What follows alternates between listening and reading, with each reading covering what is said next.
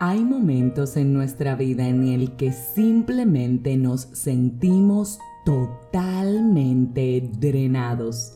Hay momentos en los que el cansancio nos supera y vivimos amargados. Hay momentos en los que el estrés nos abraza de tal forma que sin darnos cuenta perdemos el sentido común. Hay veces que estamos tan agobiados que ni siquiera podemos conciliar correctamente el sueño. A veces inclusive estamos tan cansados que sentimos que las noches no nos dan y simplemente amanece y estamos con la misma sensación de estar explotados. ¿Alguien que me escucha puede identificarse con esto? Alguien está cansado, agobiado, malhumorado, estresado. Alguien las noches corren tan y tan rápido que sin darse cuenta ya amaneció y tiene la misma sensación de no querer hacer nada porque simplemente no puede. ¿Alguien aquí que me escucha se siente así? Si ese eres tú, hoy quiero recordarte la historia bíblica de Marta y María. No sé si alguna vez te han hablado de ella, pero un día Jesús visitó a estas hermanas con los discípulos y mientras una, es decir, María, se sentaba a sus pies en la sala a escuchar y a recibir todas las enseñanzas que él tenía para dar, Marta, es decir, la otra hermana, se agobiaba, se afanaba y se empecinaba en limpiar la casa para que todo estuviera perfecto frente a sus invitados.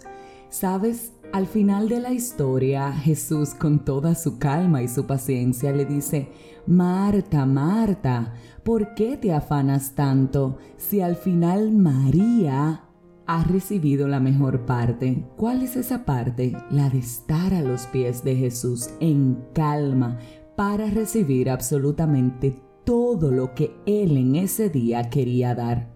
Hoy quiero preguntarte, ¿estás tan afanado o tan afanada como Marta que Jesús te está visitando y simplemente no has podido atenderlo porque tus obligaciones son más importantes o quizás no más importantes, es que simplemente estás tan pendiente a ellas que no te has dado cuenta que Él está sentado en tu sala esperando que vayas a sentarte con Él para recibir algo que tiene para darte.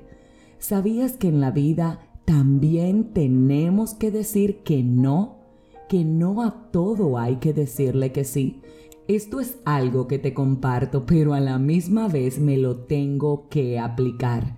Estamos tan acostumbrados a veces a decir que sí a todo, que sin darnos cuenta tenemos tantos y tantos compromisos que ni siquiera podemos disfrutarlos porque estamos tan y tan cansados del diario que hacer que no tenemos chance para sentarnos hasta inclusive tomarnos un cafecito.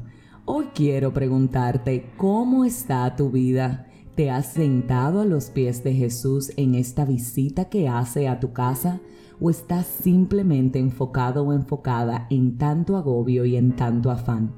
¿Eres de los que le dices sí a todo y lamentablemente estás pagando las consecuencias de una vida acelerada? Hoy quiero invitarte a que nos detengamos, a que reflexionemos en esto, a que en lo adelante si hay que decir que no, pues digamos también que no, porque el que mucho abarca ciertamente que como decimos en la República Dominicana, muy poco aprieta. Tómate el día y piensa en las decisiones que has tomado. Tómate el día y reflexiona si estás siendo como Marta o como María. Tómate el día y pídele ayuda a Dios para que puedas identificar las decisiones que tienes que tomar que aún no has tomado y que su respuesta no es sí, sino un no. Tómate el día y siéntate con Él que está en tu sala esperándote. Si este mensaje edificó tu vida, suscríbete, compártelo, pero como de costumbre, te espero mañana en un nuevo episodio de este tu podcast 5 minutos de fe.